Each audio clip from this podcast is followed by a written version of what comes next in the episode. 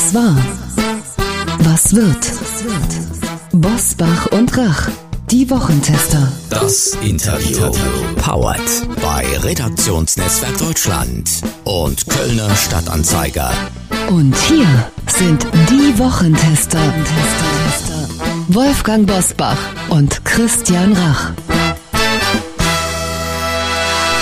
Hallo und herzlich willkommen, Christian Rach hier aus Hamburg. Hallo auch von mir, Uli Jorges aus Berlin, in Vertretung für Wolfgang Bosbach. Sie hören eine Interviewfolge der Wochentester mit dem Neurobiologen und Infektionsforscher Prof. Dr. Martin Korte. Wie gefährlich ist Corona langfristig? Wer ist betroffen? Und was können wir gegen die Symptome tun? Jeder von uns, jeder Einzelne. Das erfahren Sie in dieser Folge. Wir bedanken uns bei unserem Werbepartner belvini.de für die freundliche Unterstützung. Belvini.de ist einer der führenden Online-Shops für Wein. Gestartet 2003 als Weinladen um die Ecke in Dresden, Belvini hat sich bis heute diesen Charme und das Vertrauen seiner Kunden erhalten. Mit Weinen, die von geschulten Sommeliers und Sommelieren geprüft werden, so gelangen nur die besten Weine in den Online-Shop belvini.de. Egal ob zum Verschenken oder zum selber genießen, Belvini macht die Weinauswahl einfach und das zur Weihnachtszeit ganz besonders. Denn beim Belvini Online Weihnachtsmarkt gibt es eine Top-Weinauswahl für das Fest. In jeder Adventswoche bietet Belvini vier ausgewählte Weine zu besonders verlongenen Preisen an. Und das Beste für Sie, liebe Wochentester-Hörerinnen und Hörer. Neukunden erhalten bis zum 31. Dezember diesen Jahres 10% Rabatt auf das gesamte Sortiment. Kaufen Sie Ihren Wein zum Fest bei belvini.de und sichern Sie sich mit dem Gutscheincode Podcast 10 ausschreiben als Zahl Podcast 10 einen Rabatt von 10% auf das gesamte Sortiment. Belvini schreibt man B-E-L-V-I-N-I. Dann noch ein DE dahinter und Sie sind beim Online-Shop Ihres Vertrauens für Ihren Festtagswein. Hier nochmal der Gutscheincode. Podcast 10 und alles bitte geschrieben in Großbuchstaben. Alle Informationen zu belvini.de finden Sie selbstverständlich auch in unseren Show Notes. Christian und ich wünschen Ihnen eine schöne Adventszeit mit dem Belvini Weihnachtsmarkt. Heute zu Gast bei den Wochentestern Professor Dr. Martin Korte. Der Neurobiologe forscht am Helmholtz-Institut für Infektionsforschung in Braunschweig zu Long-Covid. Er erklärt, mit welchen Langzeitfolgen wir durch Corona rechnen müssen. Long-Covid kann auch nach einem milden Verlauf von Covid-19 auftreten. Das ist ein Satz. Ich komme darauf zurück. So die wissenschaftliche Analyse unseres nächsten Gastes, der gerade ein Buch über die Langzeitfolgen von Corona veröffentlicht hat. Und das in einer Zeit, in der Corona im Leben der Menschen immer weniger Bedeutung einnimmt, so dass sogar die Corona-Teilimpfpflicht für Beschäftigte im Gesundheitswesen vor dem Aussteht. Wie gefährlich sind die Langzeitfolgen und woran erkenne ich sie? Das fragen wir Professor Dr. Martin Korte, Neurobiologe am Helmholtz-Institut für Infektionsforschung in Braunschweig. Moin, Herr Korte. Ja, wunderschönen guten Morgen. Professor Korte, lassen Sie uns direkt auf den Punkt kommen, weil es viele Hörerinnen und Hörer interessiert. Welche Langzeitfolgen kann Corona haben? Ja, muss man zunächst mal sagen, wir reden hier über eine Infektion mit dem SARS-CoV-2-Virus. Die kann zu einem schweren, mittleren oder leichten Verlauf von Covid-19 führen. Das ist die Erkrankung, die akut auftritt nach einer Virusinfektion. Und unter Long-Covid versteht man die Symptome, die auftreten, häufig ein bis zwei Wochen, nachdem man die eigentliche akute Virusinfektion schon überstanden hat. Das kann auch nach einem milden Verlauf geschehen. Und ähm, ich würde sagen, würde dem auch ein bisschen widersprechen, was Sie in eingangs gesagt haben. Wir haben nicht ganz die Corona-Pandemie hinter uns gelassen, weil wir alle merken, wie viele Menschen noch an den Arbeitsplätzen fehlen, wie viele Lehrer und Lehrerinnen in den Schulen fehlen. Und das sind nicht nur Menschen, die sich in Quarantäne befinden, sondern das sind Menschen, die krank sind. Das sind natürlich auch viele Atemwegserkrankungen, die gerade generell äh, verstärkt auftreten, aber es sind eben auch viele Arbeitnehmer,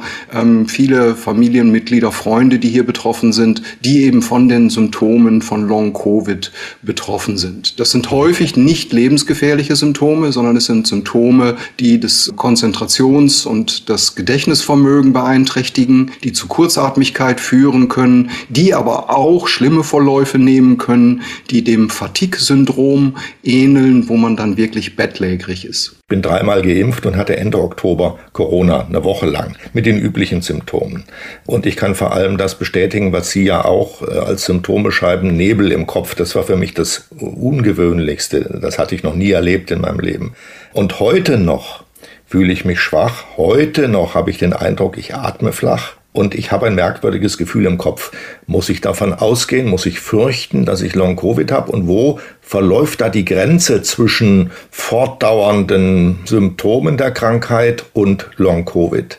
Die Grenzen sind hart zu ziehen. Das ist genau auch eine der medizinischen Schwierigkeiten, die es hier gerade gibt. Was sind Folgen von einer ganz normalen Infektionskrankheit? Was sind vielleicht auch Folgen einer langen Pandemie mit all den Stresssymptomen, die sich mit sich bringt? Aber all das, was Sie gerade beschreiben, deutet eindeutig auf Long-Covid hin. Es tritt auf nach milden Verlauf, einige Zeit nachdem die Infektion bereits überstanden ist. Auch die Atembeschwerden, die Sie beschreiben, der Nebel im Kopf, sind alles einer der häufigsten Symptome, die mit Long-Covid einhergehen gehen und die häufig für viele Wochen, Monate bei ähm, 42 Prozent der Menschen, die einmal Long-Covid entwickelt haben, genau mit den Symptomen, die Sie beschrieben haben, kann das sogar noch über ein Jahr hinausgehen, wie eine schottische Studie gerade vor ein paar Wochen hat zeigen können mit vielen Hunderttausenden von Probanden. Also daran sieht man, dass äh, das, was Sie gerade beschrieben haben, ähm, ein nahezu fast typischer Verlauf ist, wie man das bei Long-Covid beobachtet. Was tue ich dagegen? Warte ich einfach ab? Setze ich auf die Selbstheilungskräfte meines Organismus oder kann ich irgendetwas speziell dagegen tun? Sport machen beispielsweise, was die Atemprobleme angeht und ähnliches. Das Erste, was man abchecken muss, und das wäre am besten mit dem Hausarzt zu machen, wäre zu schauen, kann man den Ursachen ein wenig auf den Grund gehen? Ist es eine Autoimmunreaktion oder ist es vielleicht ähm, eine verminderte Durchlässigkeit gerade kleiner Blutgefäße, die besonders das Gehirn versorgen?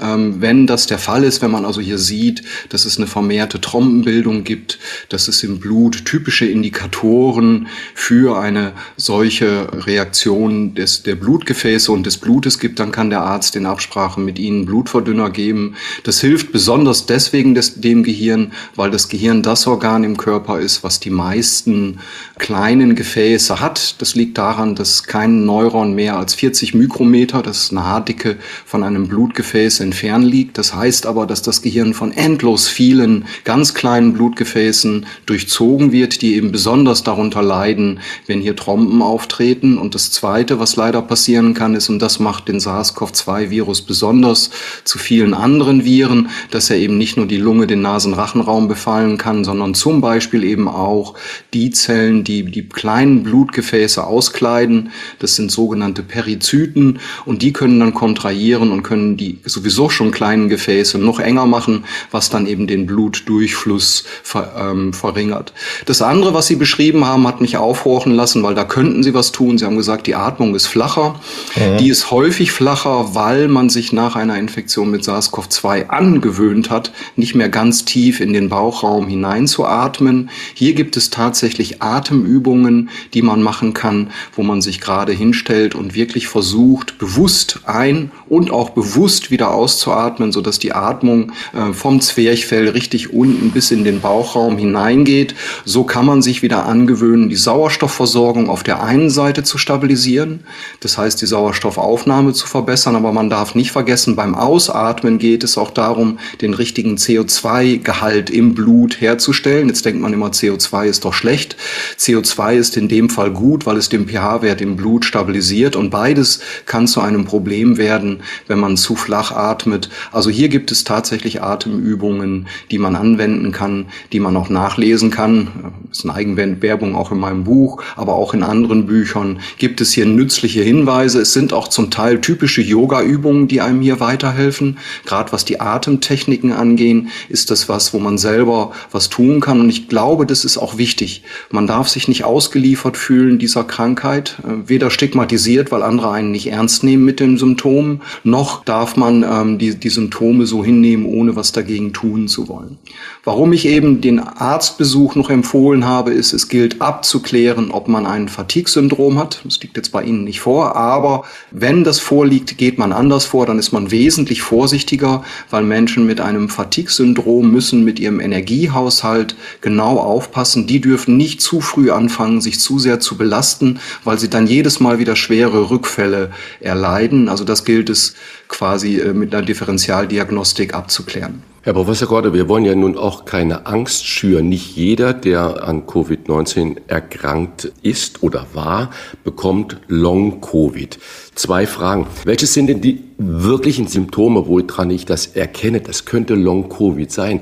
Weil wenn ich mir vorstelle, dass alle, die jetzt an Covid-19 erkrankt waren, dann hinterher zum Arzt rennen mit der Angst, an Long-Covid erkrankt zu sein, würde ja auch wiederum unsere Gesundheitssituation an, an Grenzen bringen. Und die zweite Frage, wer ist denn besonders gefährdet für Long-Covid? Erstmal zu Ihrer ersten Frage beziehungsweise zu Ihrem berechtigten Kommentar davor. Wie viele sind eigentlich betroffen? Zunächst mal muss man sagen, wer sich infiziert, der hat erstmal eine 90-prozentige Chance, nicht betroffen zu sein. Das bedeutet, nur höchstens jeder Zehnte äh, ist von Long-Covid betroffen. Äh, wenn man geimpft ist und ein Mann, ist die Chance sogar wahrscheinlich nur fünf Prozent, weil eine Impfung zwar leider nicht verhindert, dass man an Long-Covid erkrankt, aber das Risiko deutlich minimiert. Hinzu kommt noch, dass die Omikron-Variante hier weniger häufig zu Long-Covid führt als die vorherigen Virusvarianten. Also das ist erstmal die gute Nachricht, dass in den allermeisten Fällen man kein Long-Covid bekommt. Allerdings bei der Menge an Menschen, die sich infizieren, sind eben fünf bis zehn Prozent immer noch eine ganze Masse. Und die meisten Menschen, die sich hier infizieren, sind in dem Fall tatsächlich nicht infizieren, sondern die unter Long-Covid leiden, sind Frauen. Zwei Drittel aller Erkrankten sind also hier Frauen. Im Übrigen genauso wie auch bei anderen Autoimmunerkrankungen. Daran sieht man, dass Long-Covid nicht nur, aber in jedem Fall auch eine ähm, Komponente einer Autoimmunerkrankung hat. Und das ist eben eins der, der Risikofaktoren, die man hier hat. Auch Diabetiker, stark übergewichtige Menschen sind betroffen und eben Menschen, die schon Autoimmunerkrankungen vorher hatten. Das ist eben das Risikoprofil, was was es hier gibt. Sie haben das eben schon angesprochen, kurz im Nebensatz. Warum tritt Long-Covid eigentlich doppelt so häufig bei Frauen auf wie bei Männern? Wir glauben, dass es ähm, äh, damit zusammenhängt, dass auch zwei Drittel aller Autoimmunerkrankungen bei Frauen häufiger auftreten. Und zwar ist Long-Covid in den allermeisten Fällen äh, zwar ursprünglich über das Virus verursacht, also initiiert, musste man eigentlich sagen, während die Ursachen liegen eher in unserem eigenen Immunsystem. Unser Immunsystem überreagiert, wahrscheinlich vor allen Dingen im Gehirn, so dass es noch inflammatorische Prozesse, also entzündliche Prozesse im Gehirn gibt, wenn das, der Virus mehr oder weniger schon zum Großteil aus dem Körper verschwunden ist. Und das weibliche Immunsystem reagiert deutlich stärker als das der Männer. Was im Übrigen, was bei der akuten Covid-19-Erkrankung ist, ein Vorteil ist.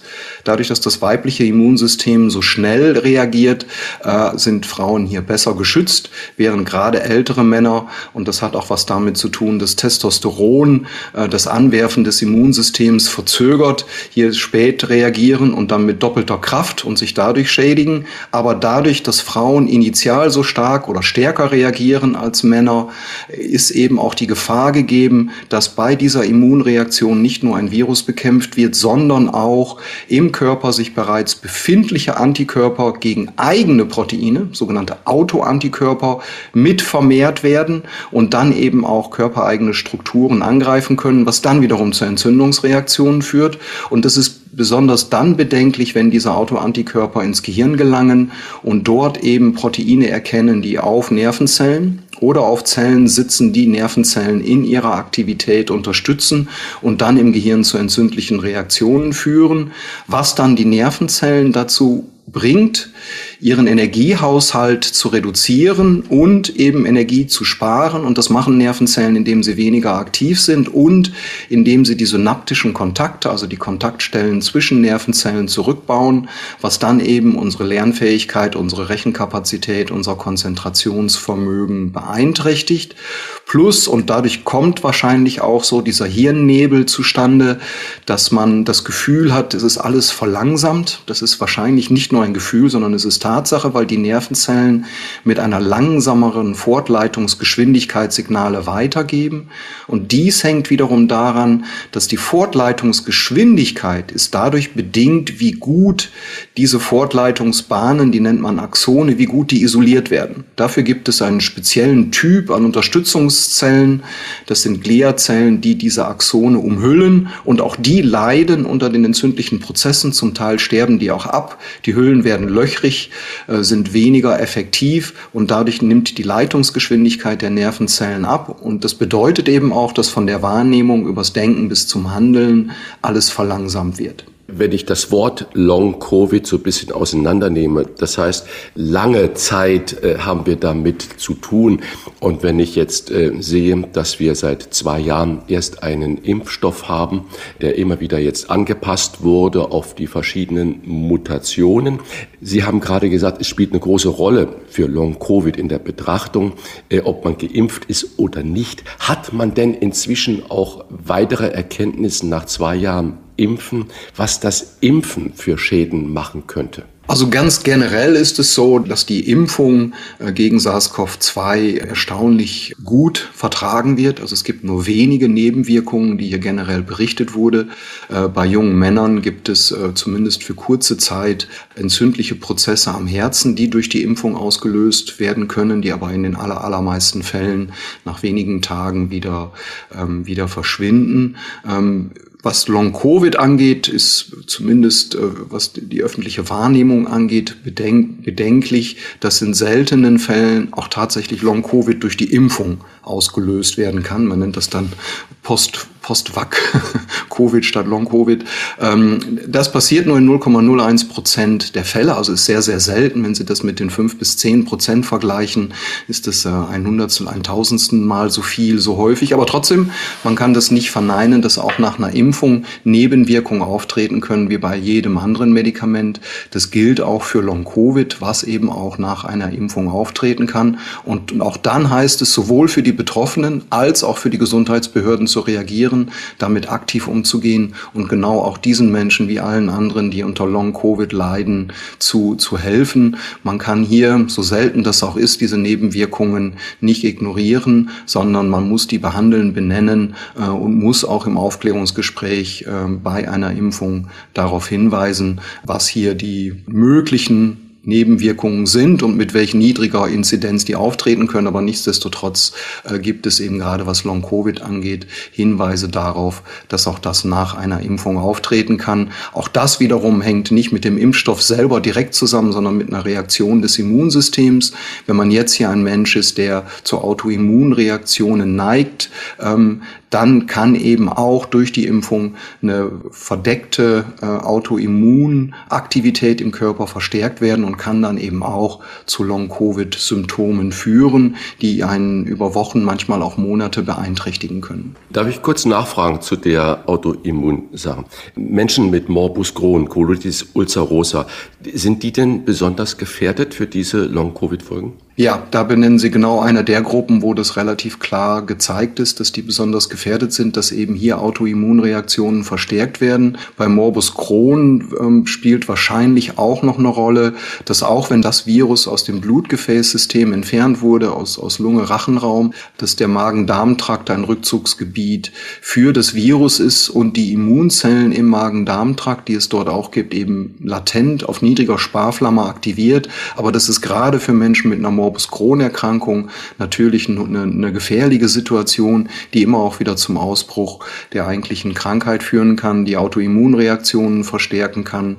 Ähm, und das ist so eins, ja, ich sage immer, dieses Virus ist voller Gemeinheiten und das ist eben einer dieser gemeinen Nebeneffekte, die es beim SARS-CoV-2-Virus gibt. Ist es eigentlich richtig, mit Symptomen für Long-Covid zum Hausarzt zu gehen? Ich frage deshalb, weil ich es getan habe und nicht den Eindruck hatte, dass der Hausarzt überhaupt verstanden hat, weswegen ich gekommen bin. Also wir haben eine Lungenfunktionsprüfung vereinbart in 14 Tagen, aber sonst ist nichts passiert, dann war auch völlig ratlos. Sind Hausärzte damit nicht überfordert und wer sind die richtigen Mediziner?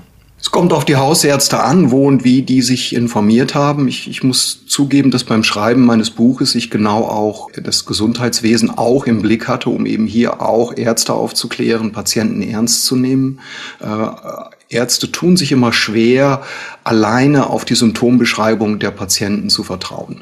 Dahinter steckt natürlich auch viel Berufserfahrung, weil die Beschreibungen häufig unpräzise sind, verschiedene Dinge und Umstände miteinander auch verwechseln. Dann wiederum müssen wir, glaube ich, lernen, dass der aufgeklärte Patient, der sich im Internet informiert hat, der Normalzustand ist, den wir ernster nehmen müssen. Und dann kommt es eben auf den Informationsgrad des Hausarztes an. Ich meine immer noch, dass es die erste Anlaufstelle sein sollte, aber man sollte sich auch aktiv informieren. Gibt es äh, Long-Covid-Sprechstunden, gibt es Kliniken, ähm, gibt es Ärzte, die sich auch darauf spezialisiert haben. Ich weise aber deswegen auf die Long-Covid-Kliniken und Sprechstunden hin, weil hier meist Ärzte-Teams zusammenarbeiten, weil wir eben gerade im deutschen, aber auch im europäischen Medizinberuf eine starke Spezialisierung auf einzelne Organe haben. Und das bringt einem meist bei Long-Covid nicht weiter, sondern man muss hier zwischen den Organen schauen, muss sich das Immunsystem anschauen, das Blut. Äh, man muss auch unter Umständen mit einem Neurologen zusammenarbeiten.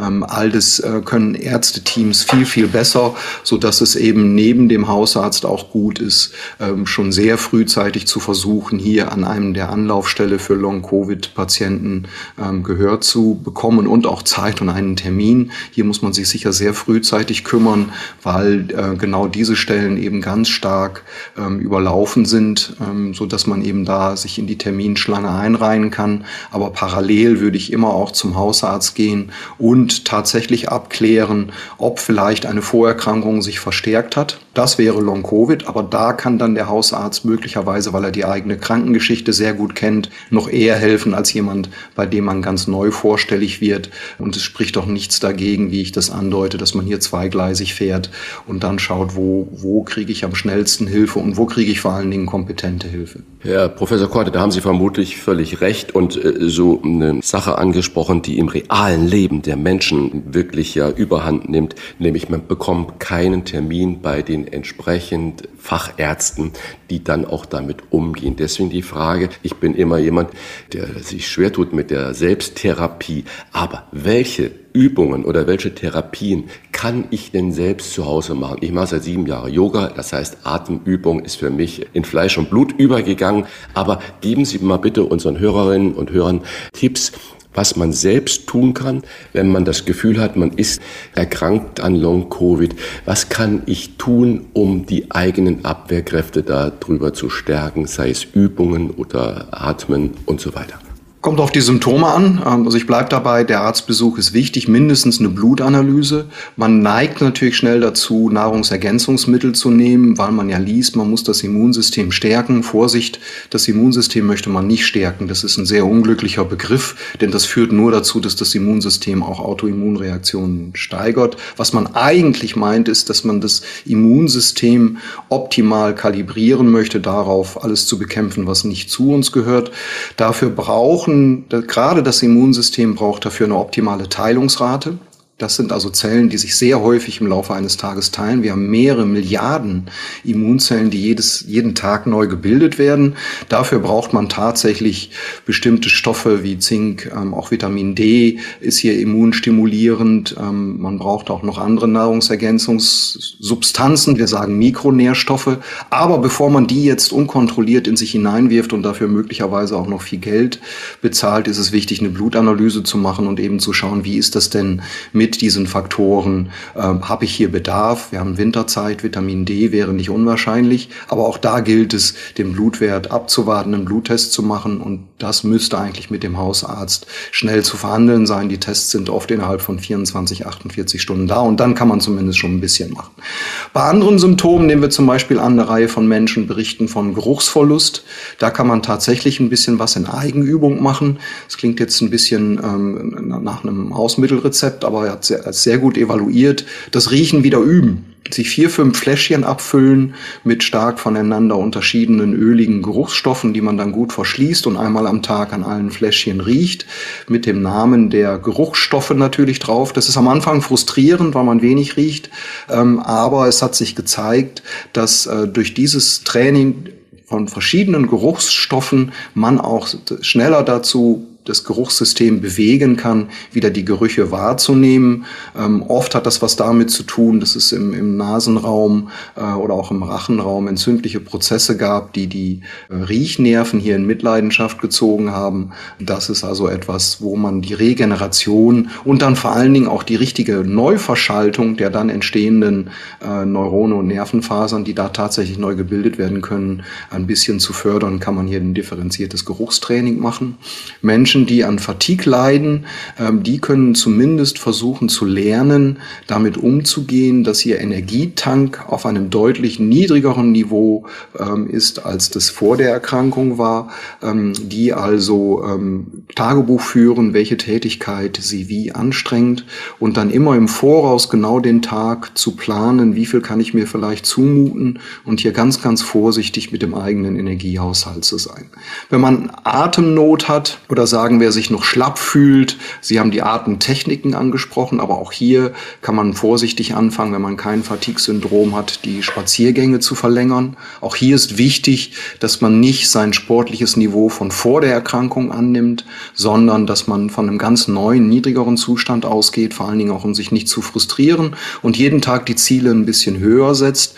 Denn indem man die Atmung zwingt, über leichte Anstrengungen auch etwas intensiver, etwas tiefer zu werden, ähm, kann es hier auch zu Trainingseffekten kommen, äh, die dann eben auch zur Neubildung von Blutgefäßen ähm, führen können. Auch das ist etwas, womit man die, ähm, ja, die Regeneration hier fördern kann. Und dann kann man über Spazieren gehen, wenn man merkt, das tut einem gut, kann man langsam anfangen, über Nordic Walking und Jogging wieder in etwas sportlicheren Modus zu kommen. Aber hier immer mit Augenmaß, äh, immer mit Pulskontrolle äh, und ähm, schauen, dass man hier geduldig mit sich umgeht. Wie hat man sich denn eigentlich vorzustellen, was mit dem Virus passiert, das einen befallen hatte. Ist das, wenn Covid-19 vorüber ist, also die Tests schlagen nicht mehr an, habe ich dann die Viren nicht mehr im Körper oder überwintern die dort und sind in der Lage, wieder aktiv zu werden? In den allermeisten Fällen hat man das SARS-CoV-2-Virus eliminiert. Ähm, es gibt Befunde bei Long-Covid, dass manchmal das Virus noch im Darm zu finden ist und dann eben über den Darm zu einer ständigen, niedrigen, inflammatorisch, aber leicht erhöhten Situation im Körper führen kann, die auch das Gehirn betreffen kann. Auch das Gehirn kann ein Rückzugsort für den Virus sein. Man muss aber sagen, man geht im Moment davon aus, dass neun von zehn Long-Covid-Fällen nicht durch einen Befall des Gehirns von dem SARS-CoV-2-Virus ähm, äh, verursacht werden, sondern eben andere Ursachen hat. Was eher wieder zum Vorschein kommen kann, weil Sie sagten, kann, kann sich da wieder was reaktivieren. Es gibt Viren in unserem Körper, zu denen gehören vor allen Dingen die Herpesviren, die, ich drücke es mal so aus, wie Sie es gesagt haben, in unserem Körper quasi für viele Jahre überwintern, eine niedrige Teilungsrate aufweisen, auch vom Immunsystem gut im Schach gehalten werden, aber noch im Körper vorhanden sind und die gerade nach einer SARS-CoV-2-Infektion wieder vermehrt exprimiert werden. Wir alle kennen das nach Stress, auch nach starker Sonneneinstrahlung an der Lippe, wie Herpesviren hier zu äh, Bläschen führen können. Es gibt hier einen anderen Herpesvirusstamm, das ist das Epstein-Barr-Virus, EBV abgekürzt, was das bekannte pfeifersche Drüsenfieber macht was nachdem diese Infektion, wo man dachte zumindest überstanden ist, kann dieser Virus für Jahre, Jahrzehnte im Körper noch vorhanden sein, ohne dass wir das bemerken und kann aber nach einer SARS-CoV-2-Infektion wieder vermehrt gebildet werden. Und das Unglückliche gerade am EBV-Virus ist, dass er ein hohes Risiko birgt, eine Autoimmunreaktion auszulösen, weil dieser Virus in seiner Virushülle ein Protein hat, was auch Proteinen ähnelt, die vor allen Dingen im Gehirn gebildet werden. Gelangt also das Virus oder eine Immunzelle mit dem Virus oder eine Immunzelle, die Antikörper gegen das Virus bildet äh, oder gegen dieses spezifische Protein bildet ins Gehirn, können hier diese Autoantikörper zu Autoantikörpern werden, die auf Nervenzellen und auf Gliazellen sich befindliche Proteine angreifen und dann im Gehirn zu einer, wir nennen das Neuroinflammation führt, also zu entzündlichen Prozessen im Gehirn. Und die allermeisten Long-Covid-Symptome sind assoziiert mit Gehirnsymptomen und haben wahrscheinlich etwas damit damit zu tun, dass es entzündliche Prozesse im Gehirn gibt und daran können eben auch exemplarisch habe ich EBV genannt, das Epstein-Barr-Virus. Hier sind auch noch andere Viren in Verdacht, ähm, die, ähm, nachdem sie lange im Körper überwintert haben, nach einer SARS-CoV-2-Infektion wieder vermehrt gebildet werden und dann eben das Risiko einer Autoimmunreaktion steigern. Herr Korte, gibt es denn heute schon belastbare Zahlen zu den Betroffenen, also Long-Covid-Kranken? Und wie viele sind es und wie viele jagen hier einem Hirngespinst nach? Manchmal bisher, bevor ich mich selber infiziert habe, hatte ich den Eindruck, dass vieles von dem, was ich gehört habe, von Menschen gekommen ist, die Zuflucht geradezu gesucht haben zu diesem Krankheitsbild. Das glaube ich in den allermeisten Fällen nicht. Wir haben die besten Daten aus Großbritannien, auch aus den USA, wo eben die Daten genauer erhoben werden als in Deutschland.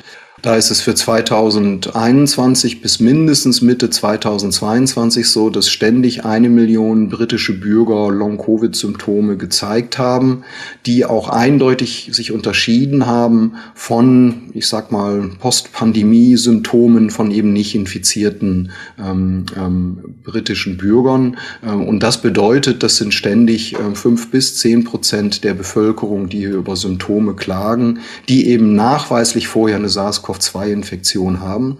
Es wird ab jetzt immer schwieriger sein, das differentialdiagnostisch darüber abzugleichen, weil wir immer mehr Menschen haben, die mal infiziert waren irgendwann im Laufe ihres Lebens und wir nicht wissen, ob jetzt die Long-Covid-Symptome ähm, eine Depression sind, die, zu denen dieser Mensch ähm, auch so geneigt hätte und die nichts mit der Infektion zu tun haben. Deswegen brauchen wir bessere Biomarker, äh, die sich im Blut nachweisen lassen. Da sind die ersten auch schon gefunden. So sieht man, dass bei den eindeutig von Long-Covid befallenen Patienten ein Stresshormon abfällt in der Konzentration, das Cortisol, was überraschend ist, denn man würde denken, dass Stresshormone doch steigern, sich steigern. Da ist was also in der Achse aus dem Gehirn, die nicht mehr richtig funktioniert trainiert, um Stresshormone zu aktivieren. Und man hat einen Signalstoff des Immunsystems gefunden. Einer der Hauptklassen sind hier sogenannte Interleukine. Und da das Interleukin 8, also die sind dann ähm, durchnummeriert, da sind die Biologen nicht so besonders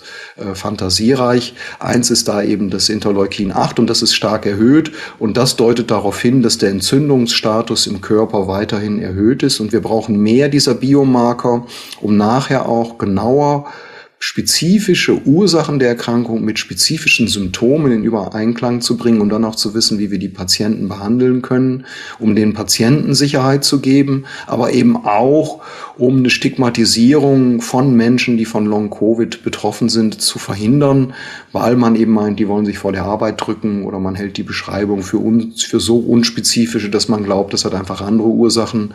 Ähm, und dafür wäre es eben, und da sind wir auch in der Forschung dran, dass wir hier bessere Biomarker finden, die die Diagnostik verbessern und hoffentlich dann auch die Therapieansätze.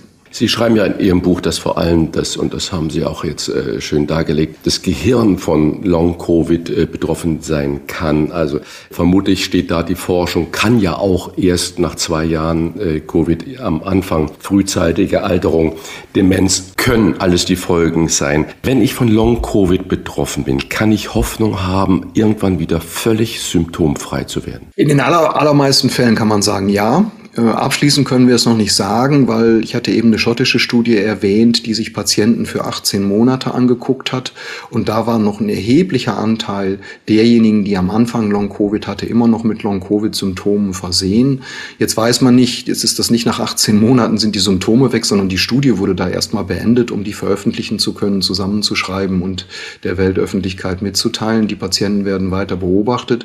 Wir wissen es im Moment noch nicht. Ich gehe davon aus, dass in den allermeisten Fällen die Symptome sich zurückbilden. Viele werden das schon zwischen drei und sechs Monaten erleben, einige erst nach einem Jahr, äh, etwas stärker Betroffene vielleicht sogar erst nach zwei Jahren. Ähm, und für die, wo sich das nicht von selber zurückbildet, hoffe ich, dass wir jetzt im Laufe des nächsten Jahres auch bessere Therapieansätze haben, indem wir eben das Blutgefäßsystem wieder frei machen, indem wir zu mehr neuen Blutgefäßen führen, also die Blutgefäßbildung verbessern, indem wir im Gehirn entzündliche Prozesse stoppen. Ähm, und auch da gibt es erste Befunde, ähm, die, Viren, die möglicherweise wieder aktiviert werden, auch die können wir versuchen mit antiviralen Medikamenten zu behandeln. Man hat sogar erste Versuche gemacht mit Paxlovid, was ursprünglich entwickelt wurde, um äh, akute, schwere Covid-19-Fällen zu helfen. Das machen die da auch, aber man hat die auch Patienten mit Long-Covid gegeben und hat gesehen, dass das denen auch hilft.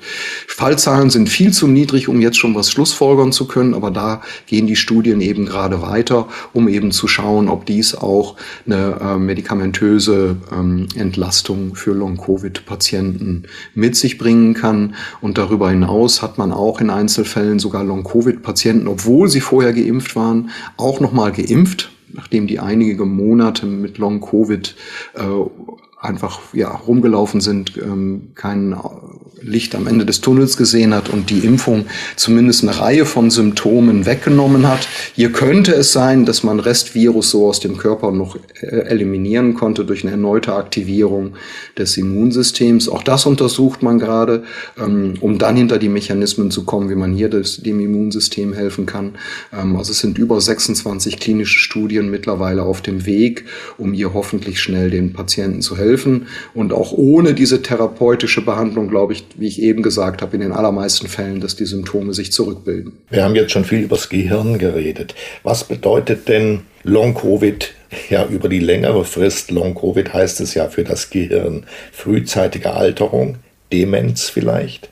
Es gibt relativ beunruhigende Studien, die, die zeigen, dass, auch die wurden in Großbritannien gemacht, wenn man Menschen mit Long-Covid in einem bestimmten Alter sagen wir zum Beispiel 50 Jahre mit anderen 50, 60, 70-Jährigen vergleicht, äh, die auch die Pandemie durchgemacht haben, aber die nicht infiziert wurden, die keine Long-Covid-Symptome haben, dann sieht man, dass diese Gehirne, die an Long-Covid leiden, die Gehirnnebel haben, Gedächtnis- und Konzentrationsschwierigkeiten um 10 bis 20 Jahre gealtert sind. Das haben wir im Übrigen auch schon ähm, in einem Mausmodell schon vor einigen Jahren veröffentlicht, dass dies auch nach einer äh, schweren Grippeinfektion äh, zumindest im Tiermodell äh, geschehen kann, wo die Effekte im Gehirn viel länger sind durch inflammatorische Prozesse als im Rest des Körpers. Aber auch da war es so, dass sich in dem Fall die Mäuse nach drei Monaten vollständig erholt hatten. Kann man die Lebenszeit einer Maus nicht auf den Menschen übertragen, aber wenn man mal annimmt, dass die Immunsysteme ähnlich reagieren, kann man eben auch hier hoffen, dass diese zwischenzeitliche Alterungsprozesse des Gehirns wieder sich zurückbilden. Unser Gehirn ist in jederlei Hinsicht, im Guten wie im Schlechten, ein unglaublich plastisches Organ. Also es kann, wenn es wieder gut mit Blut versorgt wird, wenn die entzündlichen Prozesse im Gehirn wieder sich zurückbilden, auch wieder neue Synapsen bilden. Was anderes, was man bei Long-Covid festgestellt hat, ist, dass die Anzahl der neuen Nervenzellen, die in einem für das Gedächtnis wichtigen Gehirnareal, dem Hippocampus, gebildet werden können, das bezeichnet man als adulte Neurogenese, dass die bei Long-Covid-Patienten ganz stark zurückgeht. Also es gibt weniger neu gebildete Nervenzellen. Das wäre auf Dauer eine schlechte Nachricht für unser Gedächtnissystem, aber auch dieses scheint sich wieder zu normalisieren. Auf der anderen Seite jetzt wieder auf der eher bedenklichen ist es, wir haben in einer Reihe von Untersuchungen zeigen können, dass entzündliche Prozesse im Gehirn auch ein Risikofaktor für die Alzheimer-Krankheit und auch für andere neurodegenerative Erkrankungen im Gehirn sind, weswegen ich eben das Long-Covid, gerade wenn es Gehirn assoziiert ist, sehr ernst nehme, weil diese entzündlichen Prozesse im Gehirn das Risiko an Alzheimer zu erkranken erhöhen, so dass wir eben hier schon jetzt aufpassen müssen, dass wir diesen Patienten schnell helfen, diese inflammatorischen Prozesse in den Griff bekommen. Dafür brauchen wir tatsächlich noch neue Klassen von Medikamenten, die sowohl in das Gehirn gelangen, dann auch dann da im Gehirn das Immunsystem beruhigen. Wenn man diese Medikamente hätte, und vielleicht wirkt da ja Long-Covid als Wagenheber hätte man möglicherweise eben auch Medikamente in der Hand, die auch das Risiko an Alzheimer generell zu erkranken erniedrigen, was extrem wichtig ist, weil das eine Krankheit ist, die auch in Deutschland ähm, sich alle zehn Jahre in der Inzidenz verdoppelt, ähm, so dass wir hier, weil die Gesellschaft älter wird, auch immer mehr Patienten haben, auch jenseits von Long-Covid. Ähm, aber eine Sorge, die ich eben habe, ist, wenn wir Long-Covid ignorieren äh, und das einfach in Kauf nehmen, dass wir in 10 bis 20 Jahren diese sowieso schon starke Alzheimer-Welle, die auf uns zurollt, noch verstärken. Zum Schluss dieses Gesprächs, lieber Herr Professor Korte, noch eine persönliche Frage oder zwei persönliche Fragen. Wie ernst nehmen Sie Corona? Also Sie, Professor Korte, hatten Sie das schon mal? Und was raten Sie aus Ihren Erfahrungen, wie wir uns verhalten sollten? Ja, also ich hatte es schon mal, ähm, habe es gut überstanden und wie es halt so will, habe auch keine Long-Covid-Symptome gehabt, hatte nur ganz milde Symptome, dreifach geimpft und scheinbar im Verlauf Glück gehabt. Ähm, ich selber nehme es insofern ernst, dass ich in schlecht belüfteten Innenräumen, wenn viele Menschen zusammen sind und ich die Abstände nicht halten kann, eine Maske trage. Auch meine Arbeitsgruppe, wenn sie sich trifft zu Vorträgen, hat zu 100 Prozent Masken. Nur der Vortragende, der zwei oder drei Meter wegsteht, ähm, ist meist ohne Maske, auch nicht immer. Also das ist eine Anordnung von mir. Ähm, also da sehen Sie, dass ich das in der Hinsicht noch ernst nehme. Ich muss aber auch sagen, dass ich weder draußen noch wenn die Abstände sich halten lassen, ich eine Maske trage. Auch hier gilt es immer, die Balance zu finden zwischen natürliches menschliches Miteinander wieder hinzubekommen, zusammen mit dem Virus zu leben. Ich bin Radfahrer und fahre zur Arbeit, dann nehme ich auch ein Risiko auf mich. Das bedeutet auch, auch dieses Virus hat ein Risiko, aber es hat auch ein Risiko, wenn wir in jeder Situation unseres Lebens versuchen, diesem Virus aus dem Weg zu gehen. Ich halte zum Beispiel mittlerweile auch wieder große Vorträge. Auch dabei habe sowohl ich ein individuelles Risiko als auch die Leute, die zu den Vorträgen gehen. Und da versuche ich eben die Balance zu finden, dass in dem Moment, wo Sicherheitsabstände, Belüftung nicht gut sind, dass man dann eben mit der Maske sich hilft. Ich werbe auch weiter bei denjenigen, die nicht dreifach geimpft sind, dafür, sich impfen zu lassen. Es gibt immer noch viele, die meinen, mit einer Zweifachimpfung seien sie gut geschützt. Ähm, das stimmt einfach nicht. Weder bei Long-Covid noch bei Covid-19. Und eben auch eine Impfung reduziert das Risiko an Covid-19 zu erkranken. Und wie gesagt, ich bin dreifach geimpft. Jetzt durch die Infektion quasi hatte ich, bin ich vierfach mit dem Virus oder mit Partikeln des Virus konfrontiert worden und fühle mich da generell erstmal ganz gut geschützt. Die gefährlichen Langzeitfolgen von Corona hat uns Professor Dr. Martin Korte erklärt, Neurobiologe und Autor des Buchs Long Covid wenn der Gehirnnebel bleibt. Wir danken Ihnen, lieber Professor Kort, sehr herzlich für dieses aufschlussreiche Gespräch, denn es war nicht nur ungemein sachverständig, wie nicht anders zu erwarten, sondern auch sehr verständlich für medizinische Laien. Danke und alles Gute. Ja, Ihnen auch alles Gute und vielen Dank für das Interview. Bosbach und Rach. Im Internet diewochentester.de Das waren die Wochentester, das Interview mit Unterstützung vom Kölner Stadtanzeiger und dem Redaktionsnetzwerk Deutschland. Wenn Sie Kritik, Lob oder einfach nur eine Anregung für unseren Podcast haben, schreiben Sie uns auf unserer Internet- und auf unserer Facebook-Seite. Fragen gerne per Mail an kontakt@diewochentester.de und die Wochentester schreiben wir zusammen. Wenn Sie uns auf einer der Podcast-Plattformen abonnieren und liken, freuen wir uns ganz besonders. Die neue reguläre Folge hören Sie am Freitag um 7 Uhr. Danke für Ihre Zeit. Was war? Was wird? Wolfgang Bosbach und Christian Rach sind die Wochentester. Ein Maßgenau Podcast. Powered bei Redaktionsnetzwerk Deutschland und Kölner Stadtanzeiger.